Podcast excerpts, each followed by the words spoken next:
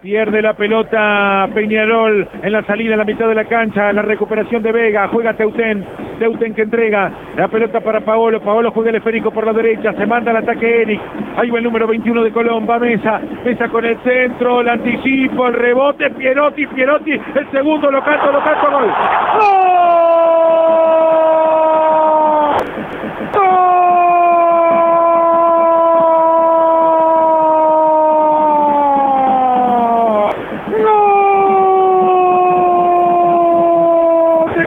Gol de Colón, gol de Colón, gol de Colón, gol de Colón, Santiago Pierotti, 38 minutos del primer tiempo, gran jugada de Colón en este caso por derecha, con la subida de mesa, aprovechando Colón cada embate del número 21 del lateral derecho que tiene Colón en cancha, metió un centro, primero Leguizamón, después la pelota quedó bollando allí por el área y a Río revuelto ganancia de Pierotti. Bajo una pelota, linda pelota en la puerta del área chica, la pisó, dejó despatarrado a un defensor de Peñarol de San Juan y ante la salida de Corti definió con un toque suave al medio del arco y marca el segundo para la tranquilidad sabalera en tierra rafaelina Santiago Pierotti, el de Pilar de por aquí cerquita, con toda la familia, me imagino, en la cancha de Atlético. Santiago Pierotti, 38 minutos.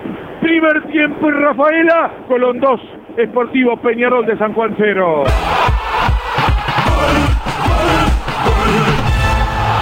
Gol hermoso de Santiago Pierotti por la definición, gran trepada por derecha de Eric Mesa, el centro no pudo en primera instancia, Nicolás Guizamón le quedó en segunda instancia Pierotti, que definió con una tranquilidad pasmosa, lejos de ponerse nervioso, la pisó, hizo pasar de largo al arquero, la pisó con derecha, definió con zurda golazo de Santiago Pierotti, el chico de Pilar, para empezar a definir el partido antes del final del primer tiempo, Ale me hizo acordar al gol, a uno de los goles de la semifinal contra Racing, ¿eh? del campeonato que ganó Colón.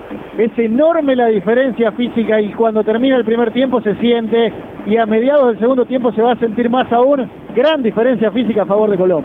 Cuando pisó el acelerador, Colón marcó.